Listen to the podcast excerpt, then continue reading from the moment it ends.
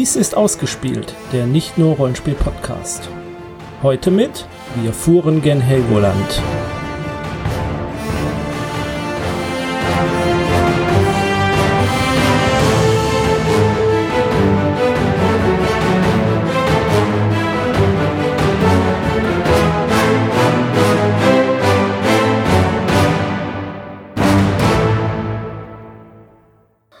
Hallo, mein Name ist Jens. Ich bin Sandra. Und in dieser Sendung beschäftigen wir uns mit einem Eiland namens Helgoland, in deutschen Bucht gelegen, circa 40 Kilometer vom Festland entfernt. Und wenn man es nicht ganz genau nimmt, ist es Deutschlands einzige Hochseeinsel.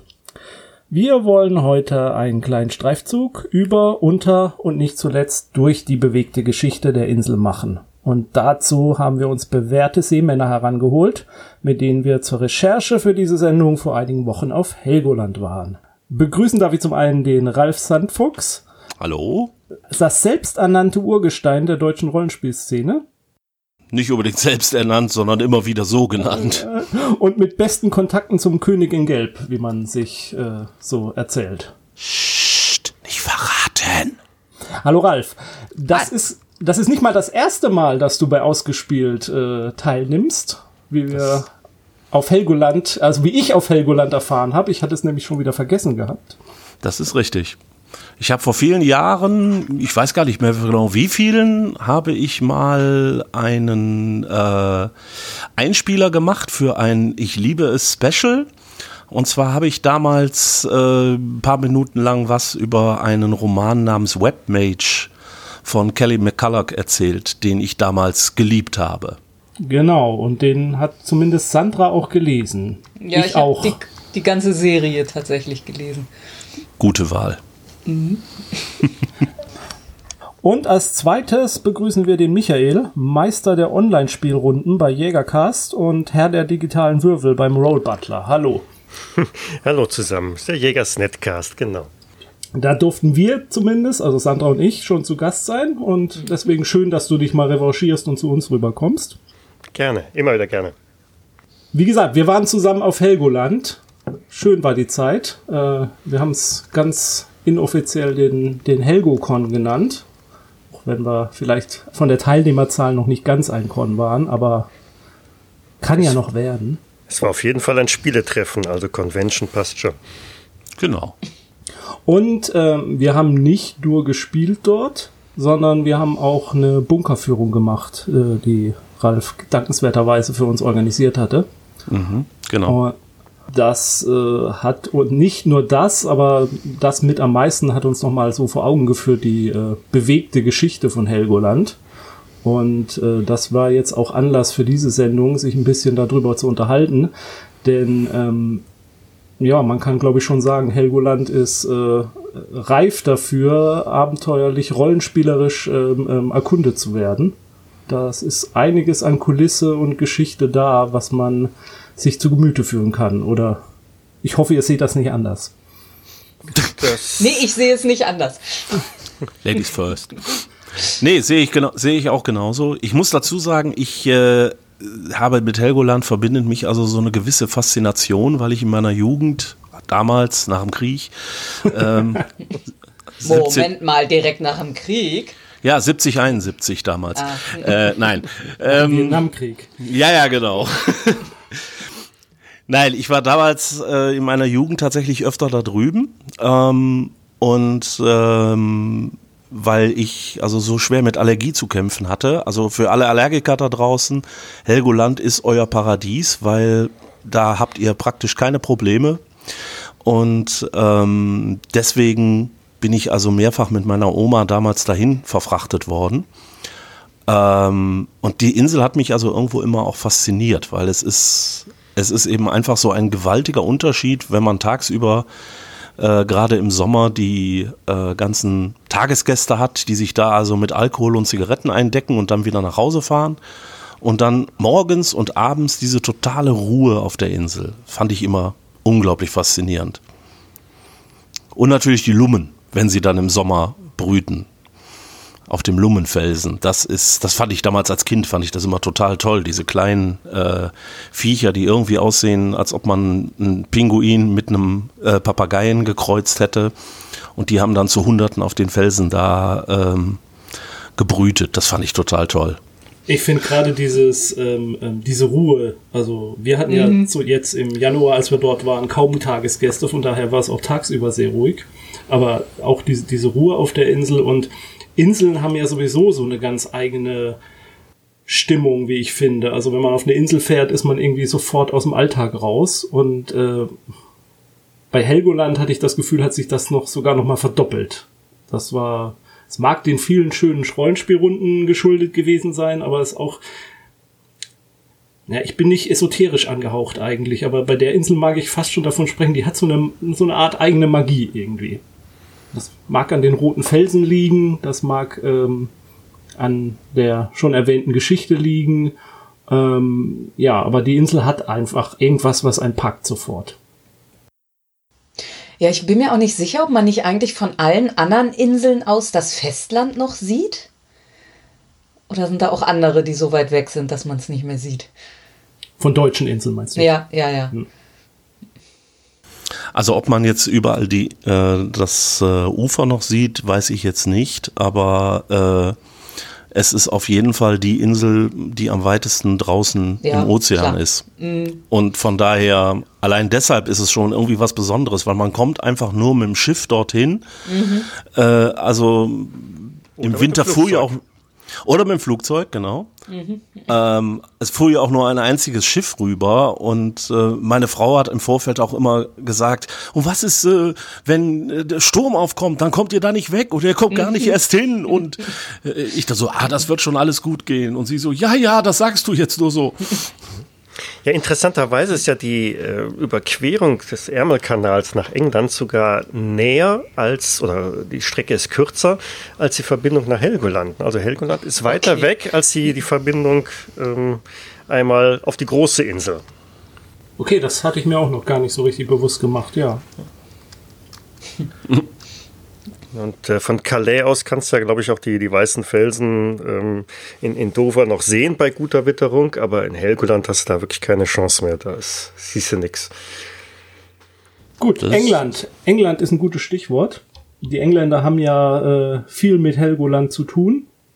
Waren einst die äh, Herren von Helgoland sogar. Und äh, bis sie es verkauft haben. Ich glaube, Ralf, da wolltest du, äh, glaube ich, ein bisschen was zu erzählen gleich. Ja, und Helgoland dann eigentlich auch fast den Gar ausgemacht haben. Naja, also die Gerüchte darüber gehen halt, dass sie versucht haben, nach dem Zweiten Weltkrieg die Insel komplett zu sprengen.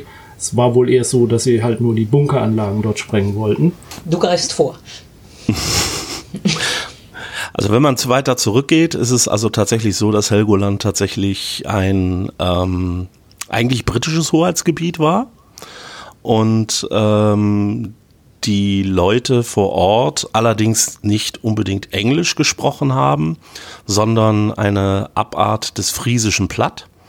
Das heißt also, sie waren irgendwo so zwischen, ich sag jetzt mal gedanklich, zwischen Deutschen und Engländern verhaftet, gehörten aber eben zur Krone.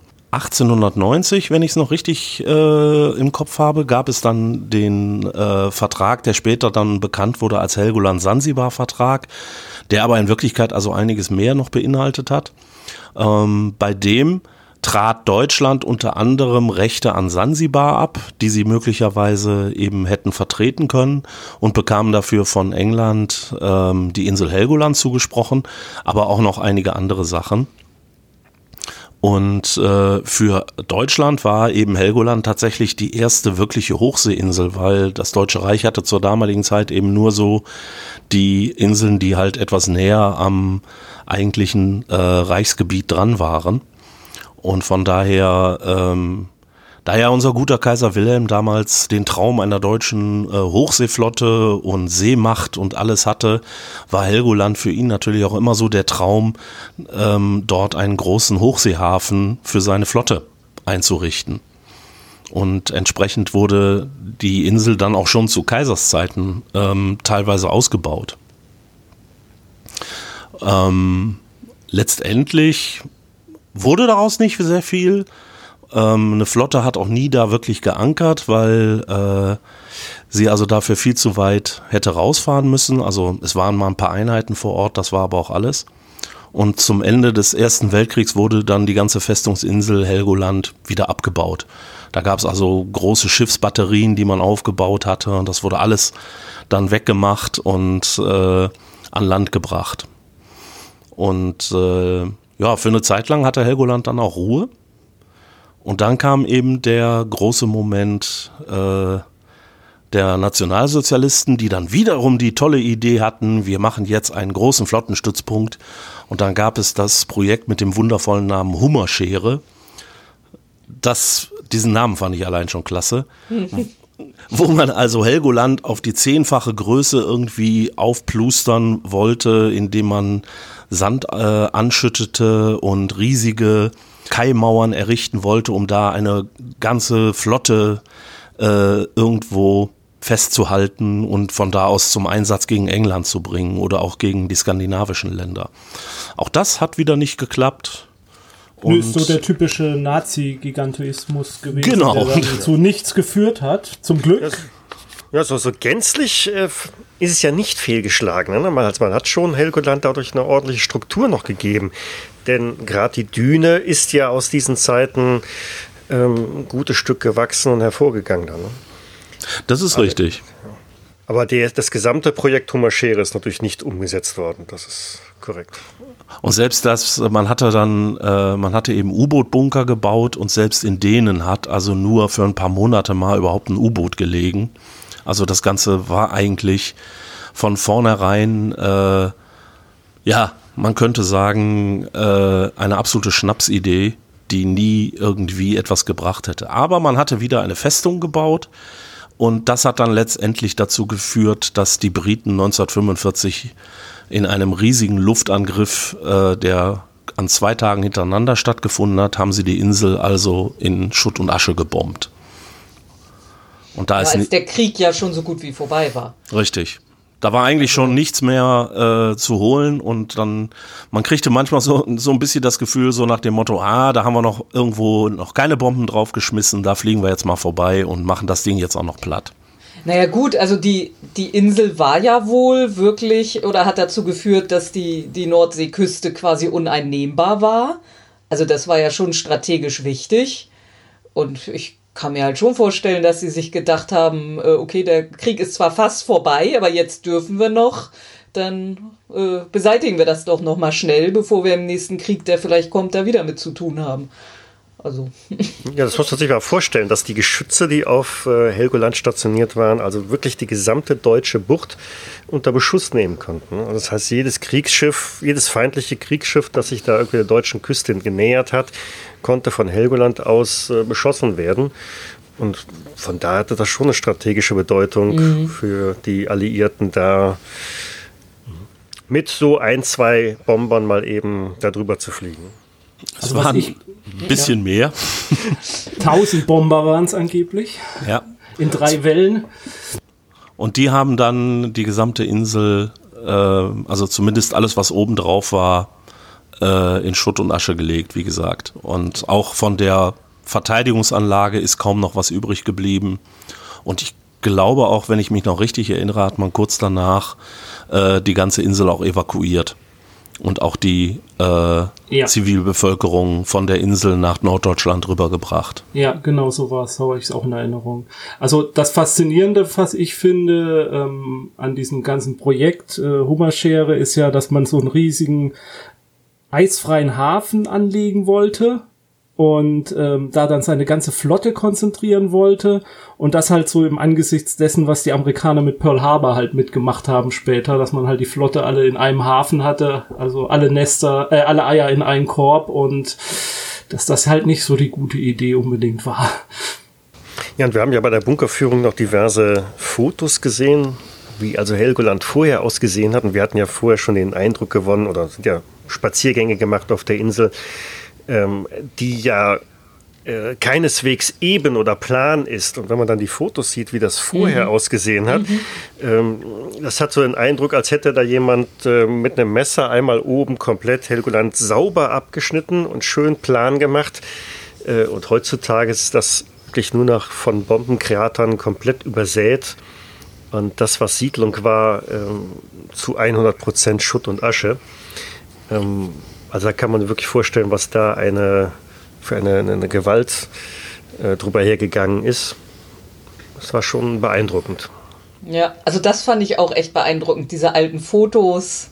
Ja, also wirklich wie, wie oben abgeschnitten. Ja, und auch die Tatsache, dass es eben, wenn man heute nach Helgoland kommt, hat man eben unten den Hafen, hat dann einen Teil, das sogenannte Mittelland, was also etwas höher ist, und dann das eigentliche Oberland, also die Kraterlandschaft, sage ich jetzt mal. Und dieses ganze Mittelland war ursprünglich auch mal Oberland. Also wenn man sich ältere Fotos anguckt, sieht man also, dass da tatsächlich ähm, ein, äh, eine Klippe einfach hochging mhm. und die ist dann später auch weggesprengt worden. Ähm, das war dann etwas nach dem Krieg, nämlich 1947 gab es den sogenannten Big Bang. Und das war die, diese größte nicht-nukleare Explosion aller Zeiten. Also zu dem Zeitpunkt mittlerweile. Bis heute. Das, nee, Bis ho meinetwegen? Paar, nee, ja? ich, ich habe extra recherchiert, weil das hat mich auch fasziniert, weil immer wieder die Aussage zu lesen war, das ist die größte nicht-nukleare Explosion. Und ich habe mich immer die ganze Zeit gefragt, ja, ist, es, ist sie das immer noch? Und ähm, die Sprengung am Flughafen Suhai in, in China, da wurden 12.000 Tonnen Dynamit im Inneren des Berges zum Explosion gebracht. Und das soll wohl mittlerweile die größte sein. Das war 1992. Okay. Und, aber zu dem damaligen Zeitpunkt war es definitiv die größte. Ja, also die haben damals insgesamt 7000 Tonnen Sprengstoff, äh, Munition, Bomben, Torpedos, äh, weiß der Teufel, was sie alles da reingepackt haben. Ich habe mal irgendwo gelesen, alles Sachen, die man loswerden musste, weil man nach dem Krieg nicht mehr wusste, was man mit dem ganzen Zeug sollte, mhm, hat man dann da in die Bunker gepackt. Und ähm, man kann das auch, äh, es gibt auch Videos davon, also Filmaufnahmen auf YouTube kann man die dann sehen zum Beispiel. Eine Radioreportage ähm, kann man sich anhören. Genau. Sprengung, ja. Also das ist schon auf eine unglaubliche Art ist das beeindruckend, was damals also passiert ist. Und äh, ja, wie du schon gesagt hast, es ging Einige haben gesagt, sie wollten Helgoland von der Landkarte sprengen, aber letztendlich haben sie tatsächlich nur den vorderen Bereich gesprengt, nur in Anführungszeichen, ähm, weil dort die Zugänge zu dem gesamten Bunkersystem waren und Teile des Bunkersystems sind wohl auch zusammengebrochen.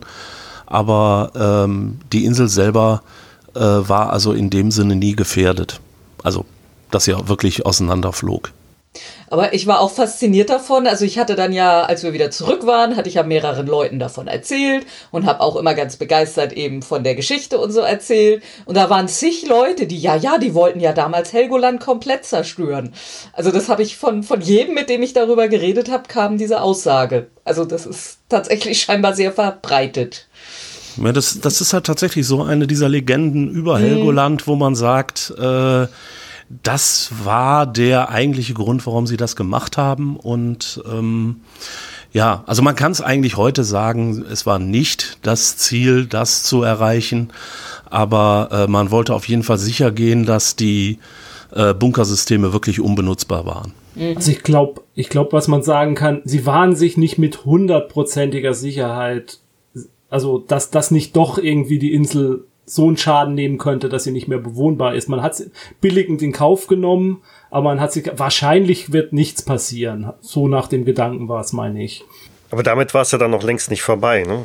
Denn äh, nach dieser Sprengung konnten die Helgoländer ja noch eine ganze Weile nicht auf die Insel, war immer noch unter äh, Kontrolle der Briten, die sie dann auch eifrig weiter als Zielscheibe verwendet haben ja, als Bombenübungsplatz. Und äh, da würde ich mal gerne ganz kurz unterbrechen und sagen, also diese ganze Geschichte um die Sprengung an sich, um diese äh, Operation Big Bang und danach diese Bombardierung, ich finde, also da könnte ich mir ganz gut so ein Rollenspielabenteuer vorstellen. Zum Beispiel eine Truppe von Söldnern, die kurz vor der Sprengung noch auf der Insel abgesetzt wird, mit dem Countdown im Rücken unter irgendwas bergen müssen oder irgendwas noch erledigen müssen. In aller Heimlichkeit. bevor sie dann von der Insel verschwinden müssen. Also könnte ich mir wunderbar als Geschichtshintergrund mhm. vorstellen. Ja. Ja, um auf jeden Fall die Geschichte noch kurz zu Ende zu bringen. Also wie gesagt, es wurde eine Zeit lang noch auf Helgoland äh, draufgebombt und ähm, letztendlich haben dann äh, gab es dann einmal eine Besetzung tatsächlich und zwar von Studenten aus welchem Grund auch immer, die jetzt unbedingt nach Helgoland gegangen sind, um die Insel wieder zu besetzen. Und die haben dann auf dem alten Flakturm, der immer noch stand, das war das einzige Gebäude, das auf der ganzen Insel aus irgendeinem Grund ähm, jedem Angriff widerstanden hatte. Und dort haben sie dann die Europaflagge äh, aufgesetzt, um äh, dagegen zu protestieren, dass eben die Halunder, also die Bewohner Helgolands, ähm, ein äh, weiterhin an Land leben mussten und nicht zurückkehren konnten. Und ähm, wenn ich mich jetzt auch noch mal recht entsinne, ohne es jetzt nachgucken zu wollen, ähm, meine ich 1954 hat dann tatsächlich die Wiederbesiedlung der Insel begonnen. Und dann durften also tatsächlich die ehemaligen Bewohner wieder zurückkehren und äh, haben dann eben eine komplett zerstörte Insel wiedergefunden, auf der tatsächlich eben noch dieser eine Turm stand und ein, jetzt muss ich gerade mal überlegen, was war es? Ein Baum. Aber mhm. ich weiß nicht.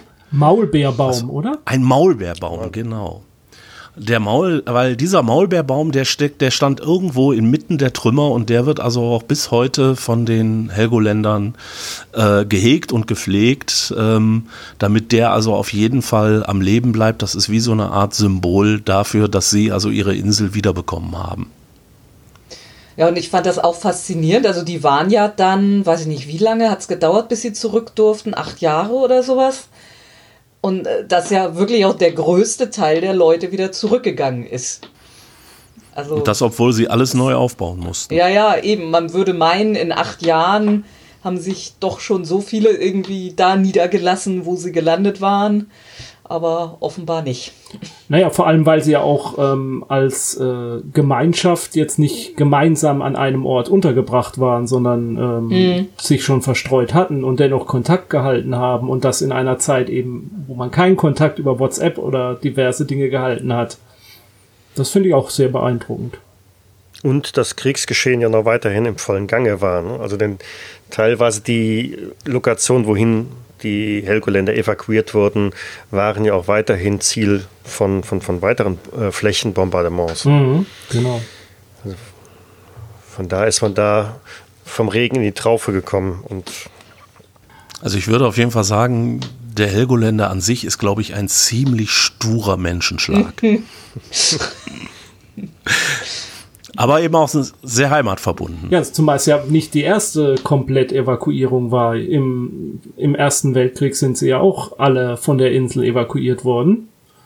Äh, da war es ja auch militärisches Gebiet und als sie zurückkamen nach dem Ersten Weltkrieg, dann waren alle Häuser verwohnt, äh, demoliert von den Soldaten, die da gehaust haben. Und geplündert und auch da haben sie es ja wieder aufgebaut, nur um es dann Jahre später wieder alles liegen zu lassen, diesmal sogar komplett weg und auch da wieder, also äh, steht ja die Hoffnung und steht zu wünschen, dass es dann jetzt das letzte Mal war in der Geschichte Helgolands. Aber ich glaube, hartnäckig äh, müssen die auch schon von Natur aus sein. Und wenn du die Insel anschaust, was gibt es da? Eigentlich nichts. Du kannst da keine Landwirtschaft betreiben, dafür ist sie viel zu klein. Ähm, Industrie gibt es dort nicht. Du kannst bestenfalls ein bisschen Fischfang äh, machen. Ähm, also äh, eigentlich, was ist der Grund, um auf einer solchen Insel zu leben? Ne? Mhm, und, mhm. und um das ein bisschen zu subventionieren, hat Helgoland ja irgendwann mal die äh, Befreiung der Mehrwertsteuer bekommen. Das heißt, im Grunde genommen müsste da alles etwa 19% preiswerter sein. ähm, dem ist aber nicht ganz so. Ähm, der geringe Aufschlag, der da erhoben wird, der kompensiert dann im Grunde genommen die wirtschaftliche Schwäche, die halt auf der Insel existiert.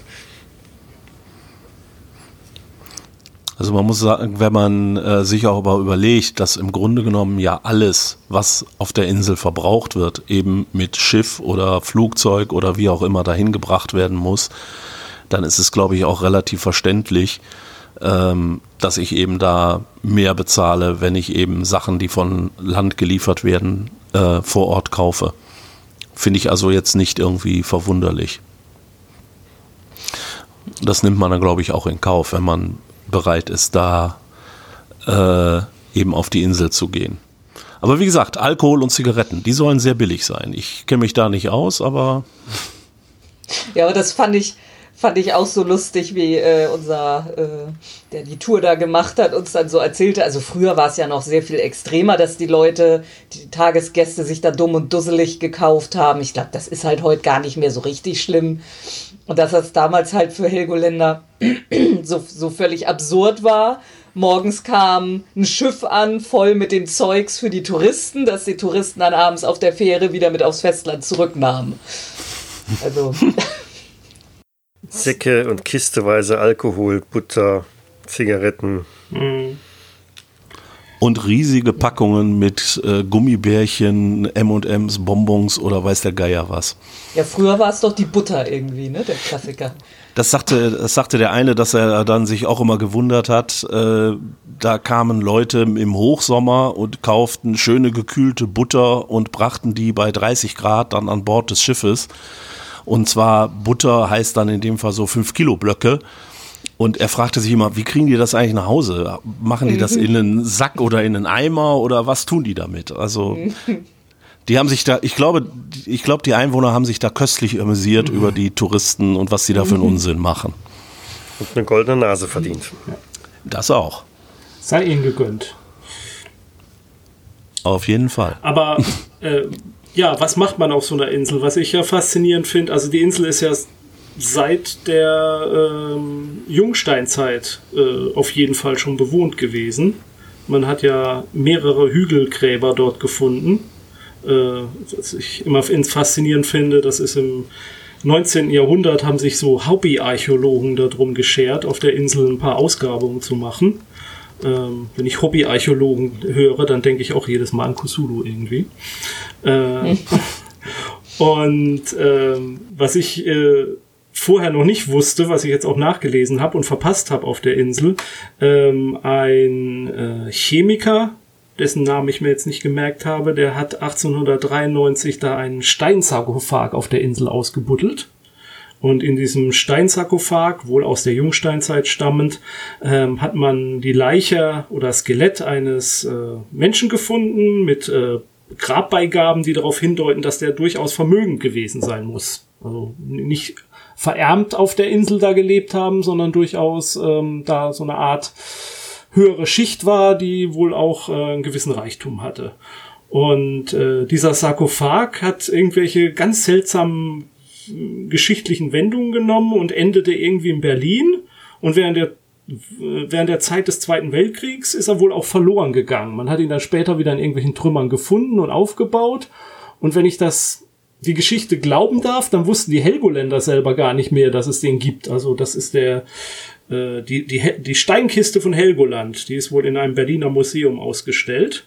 Und äh, später kam dann irgendeine Helgoländerin in dieses Museum und hat sich gewundert, dass da eine Steinkiste von Helgoland rumsteht. Und dann haben sie halt recherchiert und mittlerweile steht jetzt in Helgoland vor dem Museum wohl eine ähm, Replik dieser Steinkiste herum, die man dann auch besichtigen kann.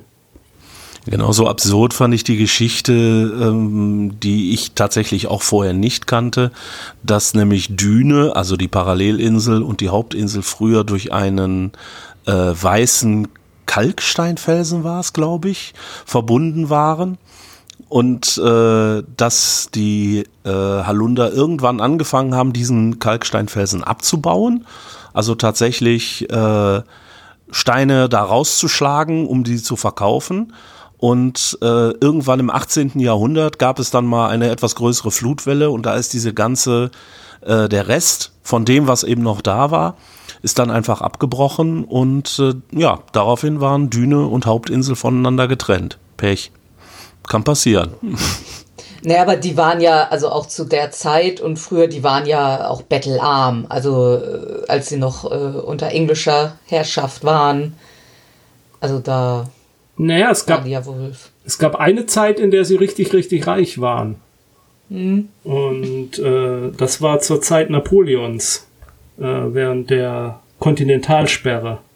Also, wenn ich mich an meinen Geschichtsunterricht richtig erinnere, dann hat Napoleon seine Flotte bei Trafalgar verloren. Und äh, um sich dann an den Engländern zu rächen, hat er dann diese Kontinentalsperre eingesetzt. Also das war sozusagen seine äh, Build the Wall. Äh, hat Eng Europa von, von England abschotten wollen, dass englische Waren halt nicht mehr nach Europa kommen. Und äh, die, die Engländer fanden das nicht so lustig und haben daraufhin Helgoland besetzt, was damals, glaube ich, noch unter dänischer Herrschaft war. Und die Dänen haben sich erstmal bei Napoleon eigentlich neutral verhalten wollen, aber dann kamen die Engländer, haben Helgoland besetzt und haben Helgoland quasi zu ihrem Stützpunkt äh, für äh, die Warenlieferungen auf den Kontinent gemacht. Also Helgoland wurde für zehn Jahre das Ersatz Hamburg. Also ganz viele Hamburger Kaufleute haben Kontore auf Helgoland aufgemacht. Vorher gab es acht Kaufleute oder acht Kontore. In der Zeit gab es plötzlich 400. Und ähm, dann wurde Helgoland so eine richtige Schmuggelinsel. Also da die Helgoländer waren wohl sehr erfahren darin, Schiffe an, äh, an Land zu lotsen, damit die heimlich ihre Waren abliefern konnten und die französische Zollbeamten das nicht merken konnten. Und die waren auch verbündet mit einem Hamburger Geldhaus. Und es gab einen, ja, einen Eduard Nicholas, der war Konsul der Engländer auf Helgoland und der füllte von Helgoland aus äh, ein Spionagenetz. Und dieses Spionagenetz ähm, hat halt äh, seine Agenten von Helgoland auf den Kontinent geschleust, um dort die ähm, äh, Truppen äh, zu beobachten, die Franzosen, wie sie Hel Hamburg dann besetzt haben. Und ähm, eine schöne Geschichte finde ich, die haben einer seiner Agenten, das war wohl ein schottischer Mönch, der ähm, hat sich mit einem heimlich mit einem spanischen General getroffen, der unter Napoleon eigentlich kämpfte und hat den überredet, Mensch, komm doch auf unsere Seite rüber. Und dann hat man in einer Nacht- und Nebelaktion dessen gesamte Armee mit äh, der englischen Flotte aus Dänemark rausgeholt und über Helgoland nach Spanien geschleust, wo er dann unter, äh, äh, unter den Engländern wieder gegen die Franzosen gekämpft hat. Und das, das ist natürlich wieder prädestiniert für äh, Rollenspielszenarien. Ne? Also da kannst du mhm. ja wirklich eine ganze Menge machen. Schmuggler, Piraten, äh, die, die Engländer, äh, die davon Wind bekommen, gegebenenfalls auch die Franzosen, äh, die da mitmischen wollen. Ähm, also da ist ja richtig was möglich. Also eine schöne Geschichte, die ich noch fand, war, die, äh, die haben einen toten Briefkasten auf Neuwerk eingerichtet. Und äh, die britischen Agenten sind dann immer bei Ebbe vom Kontinent nach Neuwerk gegangen. Dort hatten sie den Leuchtturmwächter äh, bestochen. Und der Leuchtturm von Neuwerk hat dann immer die Signale gegeben für das Agentennetz, was von Helgoland ausgesteuert wurde. Irgendwann sind die Franzosen dann draufgekommen, haben Neuwerk äh, überfallen und haben es dann eingenommen, damit das dann nicht mehr so passiert. War da nicht noch irgendwas mit der Tochter des Leuchtturmwärters? Das weiß Oder war das ein anderer Leuchtturm? Das weiß ich jetzt das nicht. Über eine Tochter habe ich nichts gelesen. Irgendwo hatte ich was gelesen oder gehört oder so, dass irgendwo die Tochter eines Leuchtturmwärters da irgendwo die treibende Kraft bei war. Ach, das klingt romantisch. Ja, bestimmt. Das ist eine viel bessere Geschichte ja, eigentlich. Ja. Alles, alles wird besser mit Romantik. Ja. Es gab auch so ein, ein deutsches Heer, was von dort äh, geführt wurde, also was auf Seiten der Engländer gekämpft hat, und zwar die Königlich Deutsche Legion. Das waren dann Soldaten in Deutschland, die die Besetzung Napoleons halt nicht so toll fanden und sich dann halt über Helgoland abgesetzt haben, um dann irgendwelche Verbände zu unterstützen der Engländer, um gegen Napoleon zu kämpfen. Also das fand ich eine schöne Geschichte. Und dann gab's noch, dann gab's auch noch so ein schwarzes Regiment, äh, aus, aus Braunschweig, was auch auf Seiten der Engländer gekämpft hatte und, und die hatten dann, äh, die Deutschen können es natürlich nicht lassen, irgendwelche schwarzen Uniformen getragen mit Totenkopfsymbolen. Also, wir haben schon früh mit dem Scheiß angefangen. Aber das, das zeigt also auch da wieder, äh, wie viele Sachen man tatsächlich äh, aus so einem kleinen Fleckchen Erde auch rausholen kann, wenn der halt an einer interessanten Stelle liegt. Also äh, viele dieser Sachen mit der Kontinentalsperre waren mir jetzt gar nicht so geläufig. Und ähm, ich habe das auf der Insel so ein bisschen gehört. Ich habe danach so ein, zwei Kleinigkeiten gelesen, aber vieles von dem, was du jetzt erzählt hast, äh, habe ich also noch nicht gehört. Aber ich sag mal, da klingelt's bei mir in den Ohren, dass ich im Grunde genommen schon weiß, boah, da kann man super Sachen eben zusammenbauen. Selbst wenn ich sie ein bisschen abwandeln müsste oder so, aber die Grundideen finde ich also einfach total faszinierend. Jetzt äh, Spionage eben auf so einem kleinen Eiland, wo alle aufeinanderprallen, Neutrale und Händler und äh, beide Seiten in dem Krieg. Das finde ich schon faszinierend, dass man da also diese ganzen Möglichkeiten sozusagen tatsächlich in der Realität verankert hat. Ja, und du brauchst auch gar kein großes Worldbuilding zu betreiben. Ne? Es ist ja alles da. Die Insel existiert. Du hast ähm, ein, ein, eine Siedlung da drauf. Ähm, du hast Geschichte, Historie und, und alles schon passend vorhanden. Und, und, dat, und dann doch so kompakt konzentriert, dass es auch fassbar und, und und für den für den Spielleiter bearbeitbar ist und für die Spielergruppe auch jetzt nicht zu groß wird, dass sie dass sie es nicht ähm, ähm, umsetzen können äh, innerlich auch, dass sie sich was drunter vorstellen können auch. Ich meine, jeder hat mal von Napoleon gehört, jeder weiß dann grob Bescheid, wie das zu der Zeit abgelaufen ist. Und äh, die anderen Sachen, die baut man dann eben ein bisschen zusammen, erzählt noch so ein bisschen was über Helgoland und schon ist man unterwegs. Also top. Mhm. Ich finde sowieso, dass davon mal abgesehen, dass diese Zeit der napoleonischen Kriege äh, im Rollenspiel viel zu kurz kommt. Also eigentlich ein schönes Szenario, was nicht ganz so ausgelutscht ist.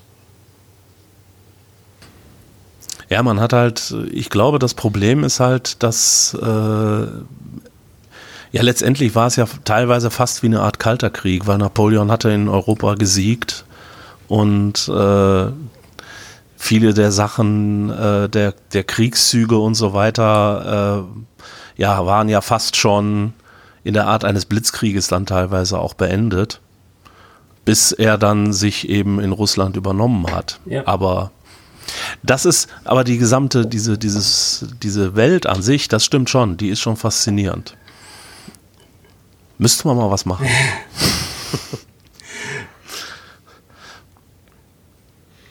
wenn wir gerade bei Sachen sind, die man vielleicht nicht so weiß, wusstet ihr, dass Helgoland Atlantis ist? Ja, habe ich schon mal gehört. Also, dass es einige Leute gibt, die das auch behaupten. Also, es gab einen Pastor äh, in den 50er Jahren namens Spanut. Also, wenn ich Pastor und Helgoland sage, dann trigger ich euch beide, glaube ich, gleich. ich zucke schon, ja. Ähm, jedenfalls besagter ähm, Pastor, der wohl irgendwo an der nordfriesischen Küste so seine Gemeinde auch hatte, der war jedenfalls der festen Überzeugung, dass Helgoland das Zentrum des Atlantareiches war.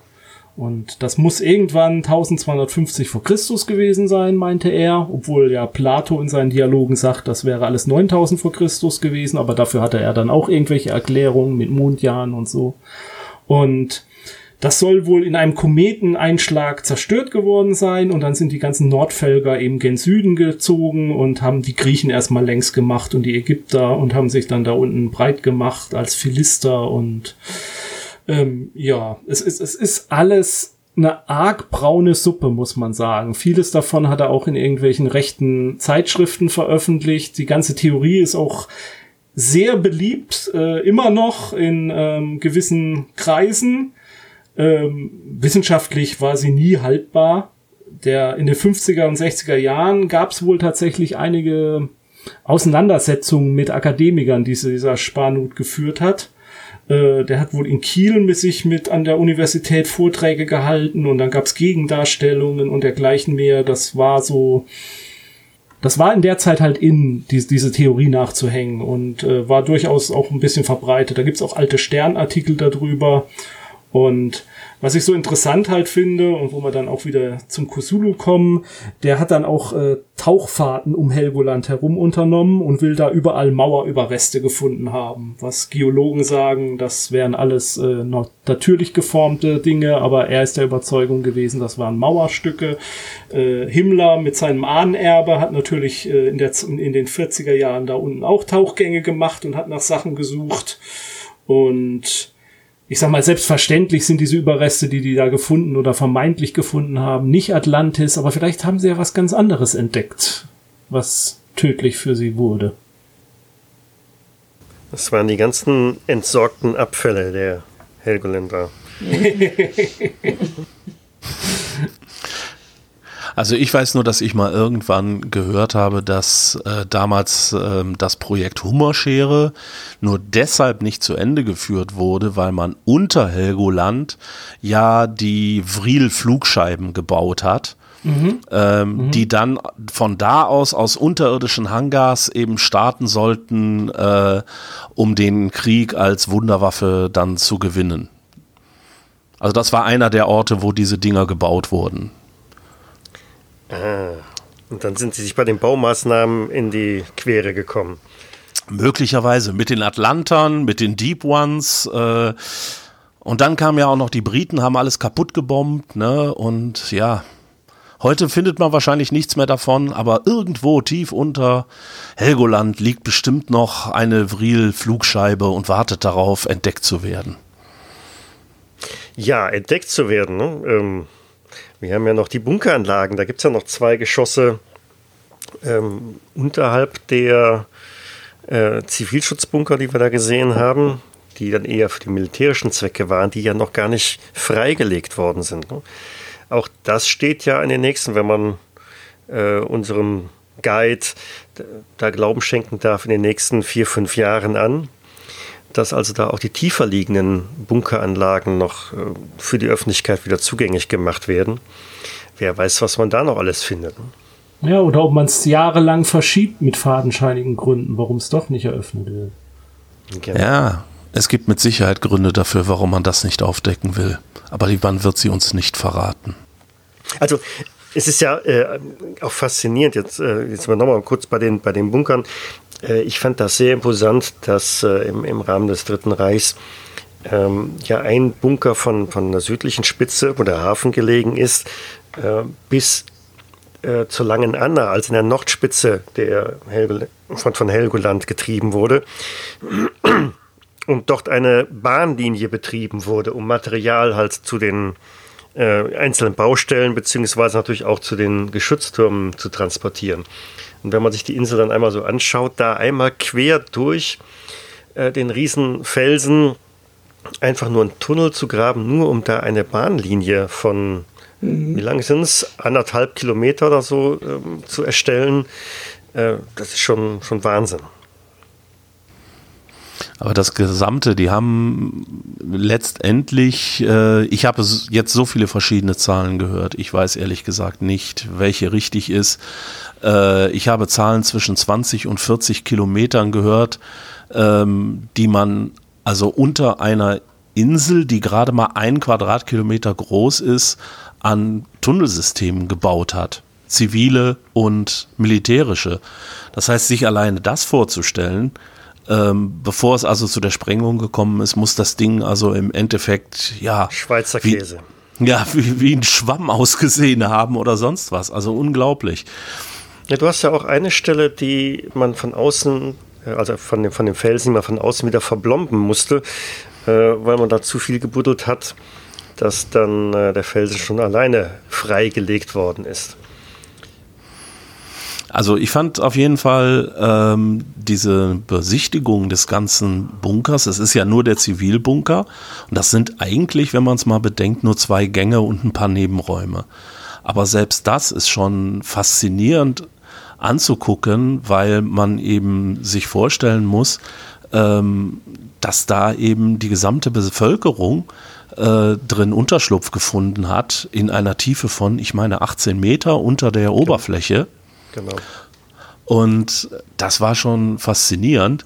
Und das Interessanteste so von einem baulichen Aspekt her, es gibt wohl eine Belüftungsanlage, die ohne irgendwelche beweglichen Teile funktioniert, irgend, irgendwelche Motoren oder sonst was, die aber trotzdem dafür sorgt, dass dieser Bunker ständig mit äh, frischer Luft versorgt wird und der riecht auch nicht stickig oder sonst irgendwas, sondern man hat wirklich immer frische Luft da drin. Das fand ich unbeschreiblich. Hm, also er sagte ja auch, der TÜV ist da irgendwie auch von beeindruckt, der das ja regelmäßig äh, checken muss, dass das irgendwie so gut funktioniert. Und er sagte ja auch, wenn oben auf der Insel Sturm ist, hat man da unten so Windstärke 4 oder 5. Also der Wind geht da dann irgendwie auch rein. Da zieht's gut, ja. Ja, wobei wir ja. waren ja tatsächlich da bei einer relativ windstillen Phase, also für Helgoländer Verhältnisse. Bei uns war es da unten ganz angenehm. Ja. Ja, und der äh, Fels, der ist ja auch nicht äh, wasserundurchlässig. Ne? Das war ja auch, mhm. wenn es wenn es oben regnet ordentlich, dann hat man zwei drei Tage später dann äh, den, den, den Bunker auch feucht. Dann mhm. rinnt also da überall das Wasser runter. Die haben also in den Gängen tatsächlich auch so äh, Rinnen mit integriert, damit halt das ganze Wasser auch wieder ablaufen kann. Dementsprechend sind die ganzen äh, Tunnel und Gänge äh, auch überall mit grünen Algen mhm. äh, bewachsen. Mhm. Äh, Schönes Motiv, also auch da sehr inspirierend. Ja. Also ich habe auf jeden Fall unten dann auch ein paar Fotos geschossen und äh, auch mal so ein paar von diesen Details aufgenommen. Und ähm, ich muss schon sagen, als ich die danach wieder mir angeguckt habe, da lief mir schon teilweise so ein bisschen Schauer über den mhm. Rücken, weil das ist schon äh, beeindruckend, äh, auch einfach von so einem ähm, ja, von so einem Gedanken her, ja, was könnte sich da alles in den Felsen befinden, was könnte alles durchsickern und ich weiß nicht, was noch alles. Da wachsen also irgendwo die Gedanken fast von selbst. Ja. Mhm. Also ich, ich, wir werden auch äh, zu dem Beitrag, also äh, de, zu dieser Sendung da einige der Bilder in den Beitrag reinpacken. Und dann können, kann sich der ein oder andere, der es vielleicht noch nicht gesehen hat, sich da auch mal ein Bild von machen. Auch ein spannender Aufhänger. Ähm, warum ist dieser Flakturm stehen geblieben? Ne? Warum ist die gesamte Insel wirklich in Schutt und Asche gelegt worden? Und wir haben ja gesehen, rund um den Flakturm hat man auch jede Menge Bombentrichter. Äh, da ist ja wirklich alles äh, abgegangen, aber das Ding ist einfach stehen geblieben. Da ist nichts dran passiert. Ich glaube, wir hatten auch nicht erwähnt, ja, dass es der Leuchtturm jetzt ist. Also genau, steht der steht bis heute da. Und das ist, äh, das ist besonders äh, faszinierend, fand ich, als wir abgefahren sind. Das war schon relativ spät und da konnte man eben tatsächlich bis weit übers Meer hinaus konnte man also dann noch das Licht von Helgoland immer wieder mal aufblitzen sehen. Also dieser äh, Leuchtturm ist, so sagte also auch der Führer, tatsächlich noch bis ans Land äh, noch zu erkennen, wenn man weiß, wo man hingucken muss. Mhm. Das fand ich also auch äh, faszinierend, weil das im Endeffekt ja eine Strecke von 40, 50 Kilometern sind, bis man wieder an Land ist. Und äh, dass der eben eine solche Strahlkraft hat, fand ich schon enorm. Ja. Eine Kleinigkeit, die mich total fasziniert hat, ist die Sache mit den Hausnummern auf Helgoland. Also mhm. es gibt ja durchaus einzelne Straßen, aber die Hausnummern sind durchgehend. Also, also jede Hausnummer gibt's nur einmal. Also angefangen von der Nummer eins. Ich habe irgendwo gelesen, dass das die Nummer eins ist das Zollamt auf der Mole unten. Und äh, dann geht's aber hoch bis in die Tausender-Nummern. Und ja, das, das fand ich so ein faszinierendes Detail von Helgoland. Mhm. Also eins der absurdesten Dinger fand ich, wenn wir, äh, ich bin dann mit dem Tim zusammen in den hinteren Teil der Insel gegangen und dann haben wir den höchsten Punkt des Kreises mhm. Pinneberg besucht. Ja. Ich, ich, weiß nicht mehr, ich glaube 61 Meter über normal Null mhm. äh, und mit, mit Gipfelkreuz, ja. wo das dann drauf stand. Und wenn das schon, fand, denn schon. Ich fand das total klasse. Aber vergiss nicht zu Man sagen, dass der höchste Punkt von Pinneberg der Pinneberg ist. Das ist genau. großartig, ja. Ja, also Helgoland, müsste man vielleicht dazu sagen, Helgoland gehört ver verwaltungstechnisch zum Kreis Pinneberg. In Schleswig-Holstein. Und ja, der höchste Punkt von Pinneberg ist Pinneberg. Der Pinneberg. Ja, und eine Sache, die, die ich auch noch faszinierend fand, wenn man so an den Klippen entlangläuft und mal so, mal so ein bisschen nach außen guckt, sieht man immer wieder Reste von irgendwelchen alten Bunkeranlagen oder Schützenstellungen oder weiß ich nicht, die da hängen da einfach noch im Gestein. Also man sieht tatsächlich immer noch Reste der alten Stahlbeton äh, Armierung und ähnlicher Dinge und äh, ja, die sind einfach da noch zu sehen, obwohl die Insel da vor äh, 70 Jahren oder wann das jetzt, ja, 70 Jahre sind es jetzt her, äh, gesprengt wurde, die sind immer noch da. Mhm. Genauso wie die Mauer, die äh, vor 100, von, vor über 100 Jahren äh, ähm, vom Kaiser vom Kaiser noch gebaut wurde. das glaube ich nicht. Die aber wohl auch bis heute noch Bestand hat, während also einige andere, die danach gebaut wurden, immer wieder nachgebessert wurden, aber die steht wohl immer noch so, wie sie damals gebaut wurde und hält immer noch.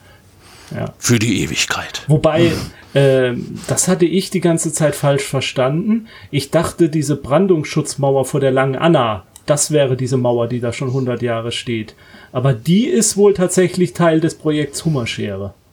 Richtig. Ja, und das die ist damals gebaut. Ja, und ich hatte immer gedacht, das wäre, so hatte ich es erst verstanden, das wäre Teil dieser schon 100 Jahre alten Mauer. Also die ist auch schon alt, aber noch nicht ganz so alt. Genau. Die ist nur ungefähr 70, 80 ja, Jahre alt. Aber, nur. Ja, aber auch wieder sozusagen dann ähm, gedanklich, wenn man es anguckt, kann man dann zurückdenken an diese Zeit mit der, mit diesem Projekt Hummerschere, mit diesem absurden Namen und den absurden Gedanken dahinter, ja. Also auffällig finde ich auch die, die, die Siedlung, die da drauf ist. Ne? Also ähm, von der Art und Weise, wie die Gebäude gebaut sind. Also aktuell werden schon einige Häuser nach modernem Stand äh, da errichtet.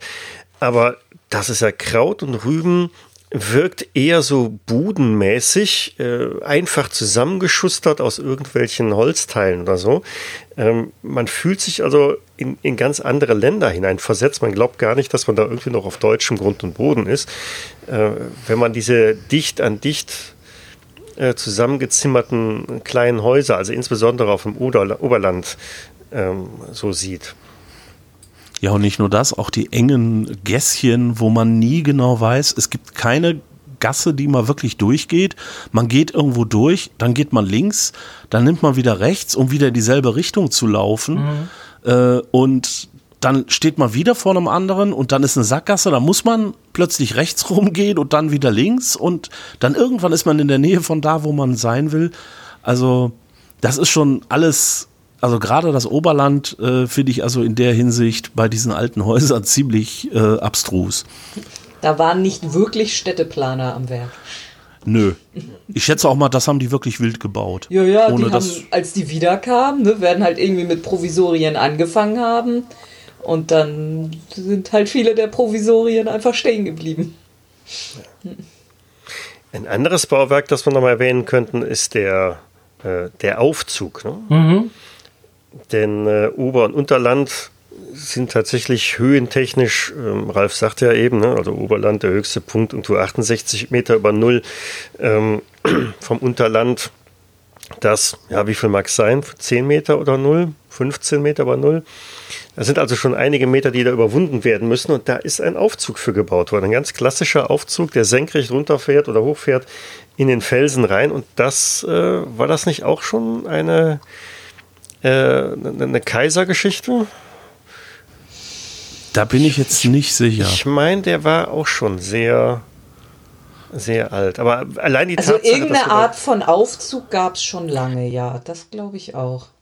Es gibt, es gibt eine Bahnstrecke. Also die ist auch heute noch zu sehen. Die ist nur zu.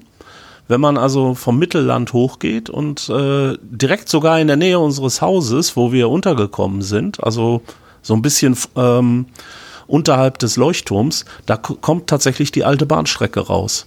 Die ist noch zu sehen. Okay. Da bin ich also, äh, äh, bin ich einmal, äh, auch wo ich mit dem Tim draußen war, haben wir uns umgeguckt und dann auf einmal, sag mal, ist das vielleicht die Strecke? Und dann haben wir geguckt und da ist tatsächlich so ein kleiner Tunnel, der dann nach unten geht. Aber was ich mit dem Aufzug viel lustiger finde, da steht tatsächlich eine Frau drin, die diesen Aufzug bedient.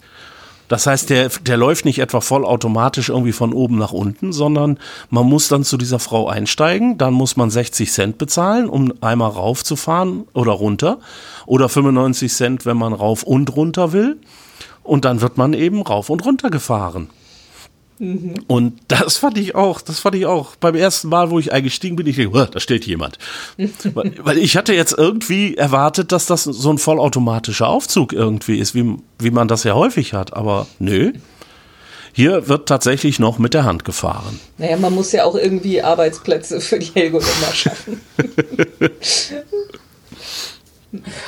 Aber wenn man jetzt zum Beispiel so was, ähm, so eine Stadt sich, Rollenspielstadt aktuell sich erschaffen würde auf Helgoland, zum Beispiel mit äh, den Regeln von Dresden Files zum Beispiel, dann wäre doch diese äh, Aufzugführerin von Helgoland wäre doch eins der zentralen Figuren, die man da einbauen müsste. Die immer Ja, alles natürlich. weiß. Ja, genau. Ja, die Alles kennt und sieht jeden, genau. Ja, ja. Genau. Aber ähm, wenn man über solche Sachen äh, sich anguckt, dann hat man ja auch noch andere Sachen. Es gibt ja die, äh, die zwei Läden, die wir haben. Wir haben zwei Edekas, einen oben, einen unten. Und äh, beim oberen gefiel mir dann auch besonders gut noch, ähm, dass man, äh, wenn man Gemüse haben will, mu muss man einmal um den Laden rum in die Garage nebenan. Ja. ja, Das fand ich besonders gut. ja. Und wenn man Leergut abgeben will, dann kann man äh, das Mehrweg-Leergut nur oben abgeben und das äh, äh, Einweg-Leergut nur unten. Und wenn ich jetzt natürlich, weil die oben nämlich kein äh, Gerät haben, um das klein zu drücken, aber wenn ich das jetzt natürlich im Rollenspielerischen benutze, dann äh, muss es ja einen Grund geben, warum es zwei Läden gibt und warum die das Angebot teilen und überhaupt. Da gibt's doch bestimmt auch Gründe für. Und dann gibt es auch noch die Edeka Drogerie. Die gibt's auch? Ja, ja, ja, die gibt's auch noch. Genau. Oh, die habe ich übersehen. Wie konnte mir das nur passieren? Und was man natürlich sagen muss, Schnapsläden. ja. Ja. Und was man natürlich auch noch sagen muss, wenn man im Winter da ist, so wie wir, unglaublich viele Läden, Cafés, Restaurants, die einfach zu sind. Wo dann dran steht, wir haben, äh, äh, wir freuen uns, Sie im März, im April wieder begrüßen zu dürfen, aber wir haben Winterpause.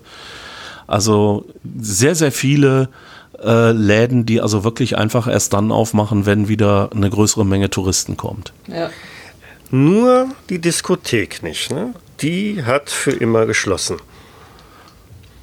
Wo Was ist denn die Diskothek? Ja, da wo wir ähm, den Beginn der Führung durch den Bunker gemacht haben, wo wir uns da getroffen haben. Da war eine Eisdiele und da drüber war eine Diskothek in Helgoland. Und da stand dann auch noch drauf, so ein Schild draußen, ähm, die, die, genau, Disco Krebs, glaube ich, hießen die. Äh, wir bedanken uns für die langjährige Treue und dies und jenes. Ähm, aber wir haben jetzt für immer zu. Das war's jetzt. Och, stimmt, ja, jetzt wo du es sagst. Da, Da würde ich- ich auch da- mal gerne. Also da kann man auch schon wieder was spinnen. Ne? Was, warum ist die denn jetzt zu? Aber das, Kaff das Kaffeekrebs gibt's noch. Ja, Nee, genau. das- da nee, drüber ich glaub- war Disco-Krebs. Oder war das Kaffeekrebs auch zu? Das Café selber wohl nicht. Weil da war ja war im unser, Erdgeschoss und dann Ja. ein Stock weit drüber, da muss ja wohl die Disco gewesen weil sein. beim Café war ja der Treffpunkt für die Bunkerführung. Und Genau. ja. Aber da stand, ich weiß nicht, ob es genau dran stand, aber da die Disco, an die erinnere ich mich tatsächlich noch, so vor Jetzt geht's 40 los. Jahren. Oh, ja. Da war ich tatsächlich auch mal tanzen, ja. Da steppte der Papst, du, meine Güte. Und kurze Zeit später wird sie geschlossen. Naja, nicht ganz.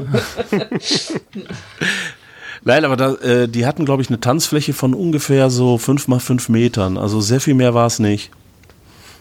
Aber äh, ich war jung und wir hatten ja nichts. Ach, ich lasse das weg. Das schneiden wir raus, Cut.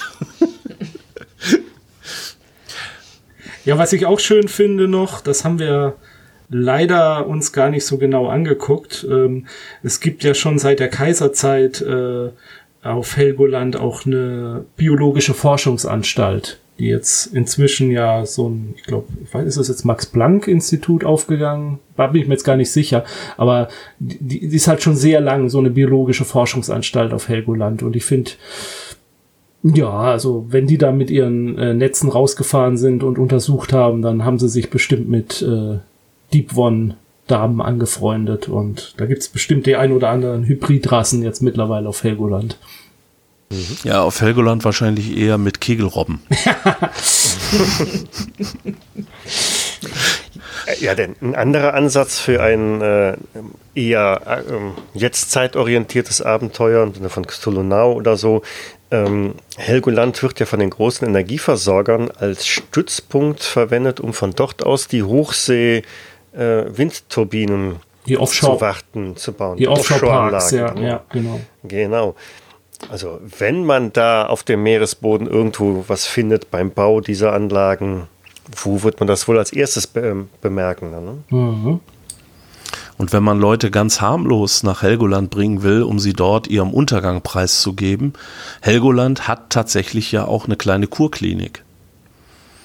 Die haben also, das ist auch ein Teil, den wir nicht unbedingt gesehen haben. Das ist also da, wo das Schwimmbad ist.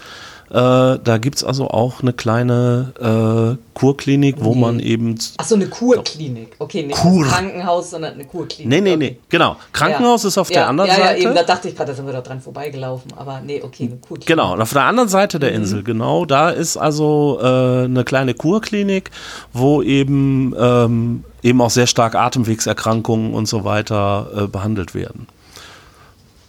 Und äh, ein Faktor, der mir gerade noch einfällt, äh, dass auf der Insel eben seit langer Zeit äh, es praktisch keine Geburten mehr gibt, weil das Krankenhaus nicht mehr darauf eingerichtet ist. Wenn also äh, schwangere Frauen äh, tatsächlich kurz vor der Niederkunft stehen, werden sie normalerweise an Land gebracht, um dort das Kind eben zur Welt zu bringen. Ja, die müssen drei Wochen vorher von der Insel runter. Das ist aber nicht äh, Helgoland-spezifisch. Äh, da hat mir jemand erzählt, der hat einen Freund, der von Pellworm kommt und da ist das genauso. Also okay. die sind auf der Insel da halt auch nicht drauf eingestellt, da musst du auch ein paar Wochen vorher runter.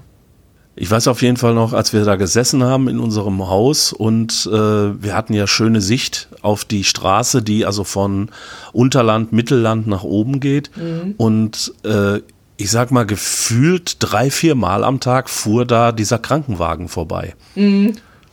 Und ich habe mich die ganze Zeit immer gefragt, haben die wirklich so oft Einsätze auf der Insel oder fahren die einfach, weil ihnen langweilig ist, Patrouille oder was machen die da? Also die, die Feuerwehr haben wir ja auch gesehen, die gesamte Kolonne. Ne? Das waren also ja. vier Fahrzeuge, so die vorbeizuckelten. Ich glaube, das sind einfach nur. Die fahren äh, die Autos mal spazieren, damit Ja, genau, Bewegung Dienstfahrten. Haben. Richtig, richtig, damit die einfach mal nicht einrosten. Dann. Wobei. Und die Polizei kam auch. Ja. Wobei, wenn ich eine geheime Regierungsorganisation auf Helgoland einrichten würde, die sich um irgendwelche Vorgänge da kümmert, dann würde ich die unter dem Tarnmantel des Kampfmittelräumdienstes da auf Helgoland laufen lassen. Der ja, ja. da auch oh ja, stationiert dauerhaft ist. präsent ist. Genau. Ja, also da war ich auch, das war noch vor der Führung äh, die wir hatten, als ich da dann irgendwo in einem Laden jemanden sah mit so einer Kampfmittelräumdienstjacke. Und ich dachte, Dä? was machen die denn hier? Aber ja, die sind da ja permanent. Weil ja, das war ja direkt schon im Hafen, ne, wo wir mit der Fähre so, da angelegt hatte ich das Noch gar nicht gesehen. Der Hafen wurde ja aktuell saniert ähm, deshalb hat die Fähre ja auch in einem ganz anderen, einer ganz anderen Mole angelegt. Mhm. Ähm, und das ganze Areal von dem Hafen war abgesperrt, eingezäunt und ähm, komplett Areal für Kampfmittelräumdienst, weil die natürlich jetzt erstmal äh, bei diesen Bau, Bauarbeiten noch irgendwelche Blindgänger und äh, vergessene andere Schätze absuchen dürfen. Vergessene andere Schätze klingt interessant. Mhm. Vril-Flugscheiben zum Beispiel. Bestimmt, ganz bestimmt. Ich bin absolut sicher. Die müssen fachmännisch Du willst ja nicht, dass irgendein ein unfachmännischer Bauarbeiter auf so ein Objekt stößt. Dann fliegt er nachher damit los. Ja. Die Eigentumsfrage ist ja nach wie vor nicht geklärt. Ne? Wem, wem gehören die? Da will, da will ich jetzt gar nicht gedanklich drauf eingehen. ja, Gibt es noch irgendwas, äh, was ihr unbedingt über Helgoland kundtun wollt? Also vielleicht ähm, äh, insofern, dass die, ähm, was wir ja vorhin schon gesagt haben, die Leute, die da eben wohnen, wie gesagt, ich glaube, das ist ein ziemlich äh, ja, stolzer das ist ein ziemlich stolzer Menschenschlag. Die sind, mhm. glaube ich, wirklich begeistert von ihrer Insel. Das merkt man immer wieder, wenn man also mit denen ins Gespräch kommt oder ähm, wenn man die irgendetwas fragt. Die sind wirklich total begeistert von dem, was ihre Insel zu bieten hat und auch überzeugt, dass das richtig gut ist. Also da glaube ich auch, ähm, das ist auch wirklich mit der Grund, ähm, ich glaube, so eine Begeisterung muss man eben auch haben, mhm. wenn man wirklich so, ja, sagen wir es mal brutal, am Arsch der Welt wohnt. Ja, ich meine, wie, wie, du schon sagtest, da ist keine Landwirtschaft, das, das ist gar nichts, das ist einfach nur so ein Fels im Nirgendwo. Also, ja. wenn man da nicht von begeistert ist, bleibt man da nicht oder geht da nicht hin.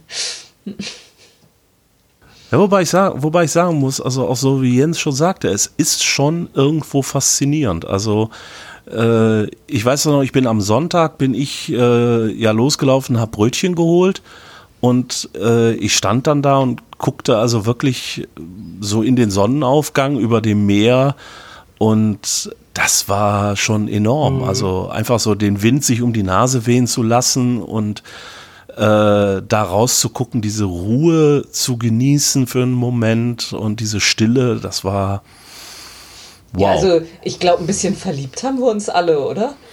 Ja. Also irgendwie, ja, also es ist, ist, schwer in Worte zu fassen. Also, ja, aber ja. Also sie hat, sie hat unheimlich viele Aspekte, die Insel halt. Ne? Also es, allein ähm, Oberland, äh, der die westliche Seite, die nordwestliche Seite der Insel, ähm, die ja mehr oder weniger komplett unbebaut ist. Das ist wirklich dann Natur pur. Du hast die östliche Seite im, im Unterland, die dann doch eher touristisch mit teilweise auch, ähm, naja, Bausünden ähm, mhm. oder vollgestellt ist. Äh, du hast die Düne, auf der wir natürlich jetzt äh, nicht gewesen sind die als, als ja, Naturschutzreservat schon fast betrachtet werden kann, und mit den, mit den Robben, äh, die da einfach überall rumliegen. Ähm, also da gibt es unheimlich viel. Sie ist winzig. Man hat sie, glaube ich, in so einem Vormittag einmal umrundet oder so. Mhm. Da kann, kann, der Jens als äh, Läufer vielleicht mehr zu sagen. Aber ähm, sie hat halt wirklich unheimlich viele Aspekte, äh, die man sich da anschauen kann. Da ist überall was drin. Ähm, wenn man jetzt nicht so von dem Massentourismus begeistert ist, dann muss man halt eher ins, ins Oberland halt dann gehen. Und ansonsten kann man sich halt auch unten, na, vielleicht nicht im Januar, aber äh, im Sommer sicherlich irgendwo an den Strand legen, äh, zwischen die Robben. Die, die, sind ja im Sommer nicht da tatsächlich. Also die sind, das, das ergänzt sich ja sozusagen perfekt, weil die. Äh, da sind andere Robben da. Nee, äh, die Robben sind tatsächlich nur im Winter da. Die verschwinden im Frühjahr wieder, wenn die ihre äh, äh, Tiere, also ihre Jungtiere aufgezogen haben.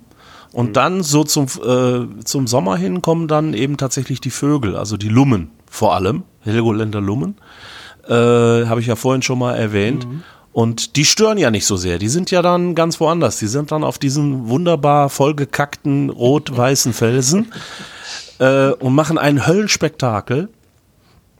Aber äh, auf der Düne kann man dann äh, eben auch tatsächlich recht gut schwimmen, weil da ist halt äh, ein Strand auf beiden Seiten jeweils und äh, inzwischen sind auch mehr Häuser. Also ich kenne es noch von früher. Da gab es also auf der Düne wirklich kaum Häuser. Da gab es wirklich nur den Flughafen äh, und so zwei, drei Häuschen. Inzwischen ist da schon einiges mehr gebaut worden. Ja, also äh, ich äh, habe es mir ja nicht nehmen lassen, zumindest eine kleine Runde laufenderweise zu drehen. Und normalerweise, wenn ich äh, laufen gehe, dann habe ich ja immer irgendwas auf den Ohren. Äh, dann höre ich einen Podcast oder Hörbuch oder sowas. Und das habe ich, als ich da losgelaufen bin, auch kurz überlegt und dann dachte ich, nee, hier nicht hier läufst du ohne irgendwas in den Ohren. Und das morgens da durch diesen, diesen Sonnenaufgang zu laufen, das war so ein grandioses Spektakel, da an diesem Klippenweg entlang. Und wenn einem dann noch die Schafsherde dabei entgegenkommt und mit einer äh, Helgoländer Gelassenheit und Arroganz komplett darauf verzichtet, auch nur deine Existenz wahrzunehmen, ähm, so dass du einfach gezwungen bist, vom Weg auszuweichen, weil die weichen garantiert nicht aus. Die laufen da lässig weiter. Äh, das, äh, das ist schon grandios. Also, ähm, und, und äh, wie Michael das halt beschrieb, halt, äh, es gibt ja viele, viele schöne Inseln, also deutsche Inseln, die halt was haben, wo man hinfahren kann, wo man sich erholen kann, wo man die Seele baumeln lassen kann. Aber Helgoland hatte also auf, auf kleinstem Raum innerhalb von kürzesten Fußwegen so viel Abwechslung zu bieten, dass man in die Geschichte eintauchen kann, dann wieder plötzlich an der Düne ist und, und die und, und, und, und, und äh, Badevergnügen hat in der Innenstadt, den Massentourismus, dann geht man wieder hoch und, und, und kann die Vögel beobachten und kürzeste Fußwege dabei und so, so viel Abwechslung, das finde ich unglaublich. Man muss ja auch sagen, vielleicht um einen Punkt aufzunehmen, den du vorhin mal kurz gebracht hast. Du hast vorhin gesagt, dass uns der äh, Pfarrer oder die Kirche so ein bisschen getriggert hat mhm. und äh, all sowas. Wir hatten ja tatsächlich an einer Stelle haben wir äh, Lovecraft Test gespielt, also im Endeffekt ein improvisiertes Lovecraft-Erzählspiel. Und das haben wir einfach mal auf Helgoland angesiedelt äh, mit einem Pfarrer, den wir äh, als Aushilfspfarrer äh, auf die Insel gebracht haben und haben den dann über zwei Stunden einfach mit dem, was wir von der Insel wussten oder uns ausgedacht haben, mal eben in sein Unglück rennen lassen primär ausgedacht. Ne? Das war ja, glaube ich, noch am, ja. am, am, zweiten Abend. Da hat man noch gar nicht so wirklich viel von der Insel gesehen. Ähm, es war also wirklich alles nur spekuliert, einfach dahin geworfen. Mit ein bisschen, äh, mit ein bisschen äh, Wissen noch drin und es hat einfach wunderbar funktioniert und wir haben nachher gemerkt, dass vieles von dem, was wir uns ausgedacht haben, tatsächlich so oder so ähnlich auch in der Realität existierte und diese Faszination einfach den äh, da ja durch die durch das Helgoland äh, der Jetztzeit laufen zu lassen und ihn da langsam aber sicher dem Wahnsinn zu überantworten, das hat schon Spaß gemacht. Also das müsste man sich also tatsächlich noch mal äh, durch den Kopf gehen lassen, ob man das nicht irgendwie dann mal verewigen kann, weil das war schon sehr faszinierend. Ja, besonders als wir dann in den Katakomben, äh, in, in den Bunkern unterwegs waren. Ne? Das war dann schon spooky, als man feststellte, okay, hm, wir waren doch verdammt nah an der Realität unterwegs. Ja. Also es gab oder es wird ja noch eine zweite Folge über unseren Helgoland-Con geben und da werden wir sicherlich noch ein bisschen intensiver dazu berichten und auch zu dem, zum Rollenspielsystem an sich, äh, Lovecraft-esk, äh, wer das noch nicht kennt. Vielleicht auch noch eine äh, Sache. Wir hatten ja, bevor wir nach Helgoland gefahren sind, ähm, ich glaube eine knappe Woche davor, gab es die großen Stürme an der, an der Nordsee, dass der Schiffsverkehr Richtung Helgoland auch eingestellt wurde. Mhm. Ähm, das ist äh, natürlich auch ein, ein, großartiger Aufhänger, der auch ähm, in dem einen oder anderen Thriller schon mal mitgenutzt wird. Ähm, man ist ja dann komplett abgeschieden. Man kommt von dieser Insel nicht runter, egal was jetzt passiert. Ähm, man ist also dann wirklich auf Gedeih und Verderb äh, den Ereignissen vor Ort irgendwie ausgesetzt. Also ich möchte nicht wissen, was so der gemeine Helgoländer macht, wenn denn die Touristen alle wieder von der Insel weg sind und man dann mitten im Winter da irgendwie gestrandet ist und kein Schiff mehr zum Festland übersetzt. Naja, vielleicht ist der ein oder andere Tourist, äh, der die Fähre verpasst hat und der dann als Opfer dienen kann, um die Sturmgötter wieder gnädig zu stimmen. Wer weiß, wer weiß, genau. Aber ich, ich frage mich auch, also wenn man manchmal so, so bestimmte Rollenspielszenarien, da hat man das Gefühl, die funktionieren in Deutschland nicht, weil halt alles so dicht besiedelt ist. Also so bestimmte Szenarien, die auch manchmal in Fernsehserien oder so vorkommen, die funktionieren in den USA, aber nicht in Deutschland, weil es in den USA einfach diese total abgeschiedenen Orte gibt. Ne, wo die Leute seit Generationen wohnen und irgendwie kaum jemand geht da weg, kaum jemand kommt da neu. Und, und denn die nächste Zivilisation ist auch einfach so weit weg. Und das haben wir halt in Deutschland eigentlich nicht. So, und da frage ich mich, ob Helgoland da noch das ist, was wir da am nächsten dran haben. Also auch einfach so ein Ort, wo es, ja, ich weiß nicht, das finde ich jetzt ein bisschen schwierig zu formulieren, aber jetzt auch so nur relativ einfache Jobs zum Beispiel gibt. Also ver versteht ihr, wie ich das meine? Ich meine, da wird kein, keine Hightech-Spezialisten, keine Wissenschaftler, vielleicht von ein paar Biologen mal abgesehen, so für, für all solche Leute oder ja, so ziemlich für jeden Studierten gibt es da keine Jobs. So, ja, und auch Ausrüstung und Material. Mm. Das, deshalb sind ja auch, wie ich vorhin sagte, die, die Häuser so einfach gebaut teilweise, weil alles an mm. Material mm. muss ja per Schiff rüber transportiert werden. Und schweres Gerät dann auf der Insel selber auch nochmal zu transportieren, ist ja gar nicht möglich. Die meisten Fahrzeuge, die da sind, sind ja einfach irgendwelche Elektrofahrzeuge kleinerer Bauart, damit die überhaupt durch die schmalen Gassen da durchkommen. Also ja, also da hast du voll ganz recht. Ähm, die nächste Zivilisation ist irre weit weg. Und ähm, es herrscht da so gefühlt schon ein bisschen Mangel. Also, das kann man jetzt über die, die Läden, die wir da gesehen haben, nicht unbedingt so gesagt werden. Aber auch da äh, ist natürlich die Auswahl an den Produkten ein wenig eingeschränkt. Insofern, ja. Und, und ich frage mich auch manchmal, äh, ob, ob solche Orte nicht auch teilweise zu einem viel gelasseneren Leben führen können irgendwie, das denke ich manchmal auch über so, so kleine amerikanische Siedlungen. Finde ich schwierig zu formulieren. Und manchmal glaube ich, wenn man dann so auf Helgoland wohnt, kann man einfach, äh, weiß ich nicht, vielleicht auch total entspannt und zufrieden damit sein, einfach im Supermarkt Mit dem, zu was arbeiten. du da hast. Also, ja. weil, weil alle anderen machen ja auch nichts anderes groß. So, das, das denke ich manchmal so über amerikanische, so, so winzig Städte im Nirgendwo ich weiß nicht, ob man das in Deutschland vielleicht noch irgendwo in einem Bergdorf, aber so irgendwo in den Alpen. Ja, da gibt's, da gibt's schon noch ein paar Ecken, aber ich mhm. glaube, der entscheidende Unterschied ist tatsächlich der, äh, ich sag mal, ich wohne zwischen dem Rheinland und dem Ruhrpott.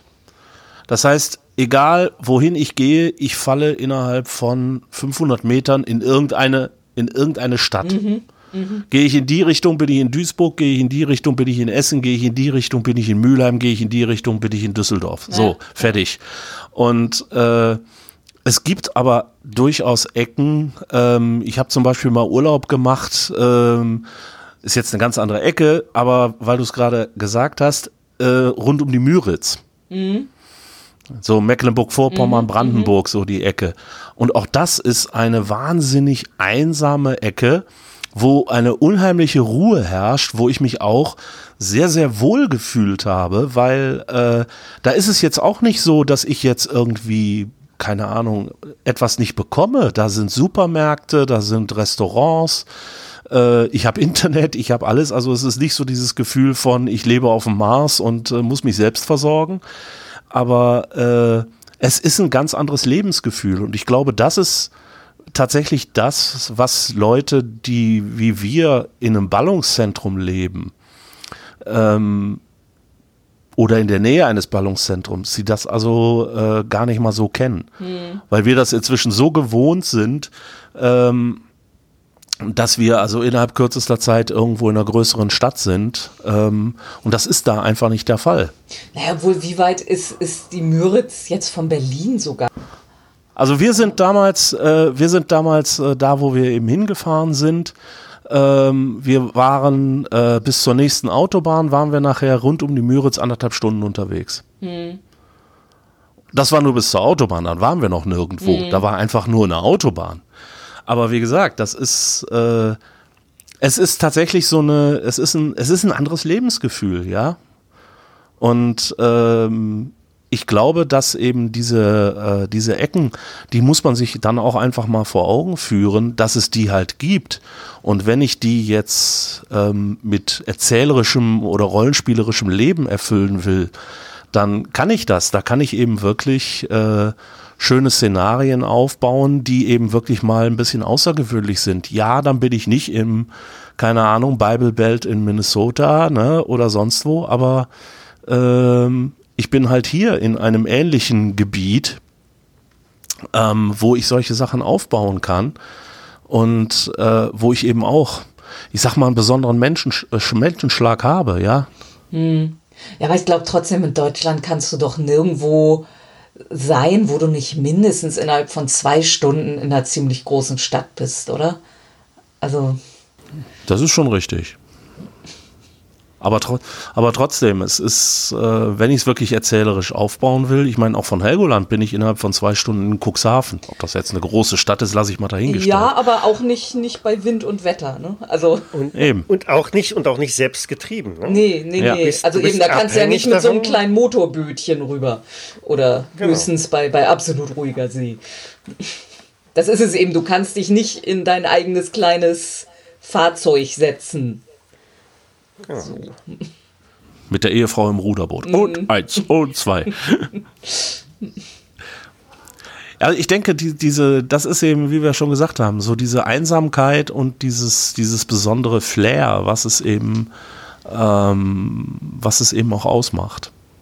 Und das, ich denke, das erlebst, das erlebst du tatsächlich auf so einer Insel äh, besonders. Und wenn die sie dann wirklich noch so weit draußen mhm. ist, äh, dann ja, dann hast du auch einfach das Gefühl, weil du halt weißt, ich bin zwei Stunden mit dem Schiff gefahren und äh, ich komme hier nur wieder weg, wenn das ja. Schiff am nächsten Tag ablegt. Ja, und das ist halt die meisten anderen deutschen Inseln. Entweder sie haben eine Brücke oder sie sind in der Nordsee und du kannst mehrmals am Tag zu Fuß weg. Ne? Also ja. Das gibt's also gerade also Jens und ich zum Beispiel, ne, wir sind ja viel auf Fehmarn unterwegs und das kannst du im Verhältnis dann im Vergleich als Insel einfach gar nicht ernst nehmen. Ne? Ja, das, da, da das, ist das die ist, Brücke ist rüber, du, ne? das sind ein paar Meter, ne? also das ist ja echt keine und Entfernung. Die, das, und sie ist deutlich größer. Ja, das auch. Aber ja, aber auf Helgoland ist es ja tatsächlich so. Am, am Nachmittag um vier war es, glaube ich, fährt mhm. das Schiff weg. Mhm. Und dann ist es weg. Mhm. Und dann kommt das am nächsten Tag irgendwann gegen Mittag wieder. Ja. Und dazwischen geht gar nichts. Also wohl im Sommer ja mehrere Fähren fahren. Ne? Also da hast du ein ja, paar ja. Möglichkeiten mehr, aber ja. Ein, ein Cthulhu-Abenteuer spielt nicht im Hochsommer. Nee, ich wollte gerade sagen, wenn dann, äh, wenn dann habe ich hier eben die Möglichkeit tatsächlich zu sagen, so, das Schiff ist weg und jetzt hast du ein Problem, mhm. weil jetzt kommt die Nacht, es kommt der Sturm, das nächste Schiff kommt gar nicht, Edge. Ja. Mhm. Mhm. ja. Kommen damit klar, jetzt kommen die tiefen Wesen unter der Düne raus und tragen auf dem Rücken eine Vril-Flugscheibe, die haben sie da entdeckt. so, apropos Fähre weg, wir nähern uns der magischen 90-Minuten-Grenze und äh, so ganz langsam würde ich daran denken, diese faszinierende Aufnahme zu beenden. Deswegen nochmal so eine Schlusswortrunde. Noch was ganz, ganz dringend jetzt losgelassen werden muss über Helgoland. Ja. Ja. Wann fahren wir das nächste Mal? Von mir aus schon nächstes Wochenende. Aber. Ach, schade, da kann ich nicht. Ja, da fängt es wieder an. Das ich, ich glaube aber schon äh, sagen zu können, das äh, wird keine einmalige Veranstaltung gewesen sein. Also ich glaube, man hat es jetzt von uns hier in dem Podcast von allen auch rausgehört, wie begeistert wir sind und äh, dass wir das, glaube ich, alle gerne nochmal machen sollen. Genau, die HelgoCon 20 wird sicherlich wieder stattfinden. Mhm. Und äh, ja, also wenn das dann jetzt ungefähr in einem Jahr sein sollte, dann, dann freue ich mich jetzt schon sehr darauf. Äh, ich wäre eigentlich sehr dafür zu sagen, dass man das wieder in den Wintermonaten macht, um dann die Einsamkeit genießen zu können und die, die richtige Stimmung für Rollenspielabenteuer zu haben. Also das muss ich vielleicht auch noch sagen. Äh, ich war sehr skeptisch anfangs. Ah, Januar. Puh, hm. Ist das eine gute Idee? Ähm, aber das habe ich überhaupt nicht bereut. Ne? Gut, ähm, wir hatten Glück mit dem Wetter. Wir mhm. haben eigentlich so gut wie keinen Regen gehabt. Als wir losgefahren sind äh, von Hamburg aus, äh, sind wir ja im Schnee gestartet. Und ähm, aber das äh, maritime Klima da hält die Temperatur in Helgoland ja relativ konstant. Also von daher war das jetzt überhaupt kein, kein Ding, kein Thema, im Januar dahin zu fahren. Ja gut, ich meine, man muss damit rechnen, dass einem Sturm da reingrätscht. Ne? Also das war ja bei uns ja. knapp vorbei. Also mhm. Aber gut, das Klar, das, das Risiko besteht, ja. aber dafür bist du fast alleine auf der Insel. Mhm. Ja. Ja, wenn ich mir da vorstelle, dass dann tatsächlich im Hochsommer dann äh, Zehntausende Touristen auf diese Insel strömen, mhm. Tagestouristen. Ja, ja. Äh, hm, ist jetzt nicht unbedingt so das, äh, was mir vorschwebt. Nee, nee, nee. Vor allem das, das Haus, was wir hatten, liegt ja auf einer der Spaziergehstrecken. Also ich glaube, mhm. da, da, da wäre in den, in den Stoßzeiten ähm, ja, da hätten wir Kaffee verkaufen können oder so.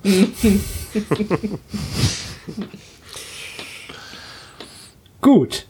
Ja, dann vielen Dank an Ralf, vielen Dank an Michael, dass ihr zu Gast bei uns wart.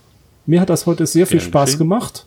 Mhm. Vor allem nicht nur die interessanten Geschichten, sondern weil es mir halt auch die Erinnerung an die äh, schönen Tage auf Helgoland wieder so äh, deutlich rangemacht hat. Äh, mm. Nee, deutlich rangemacht. Ja, egal.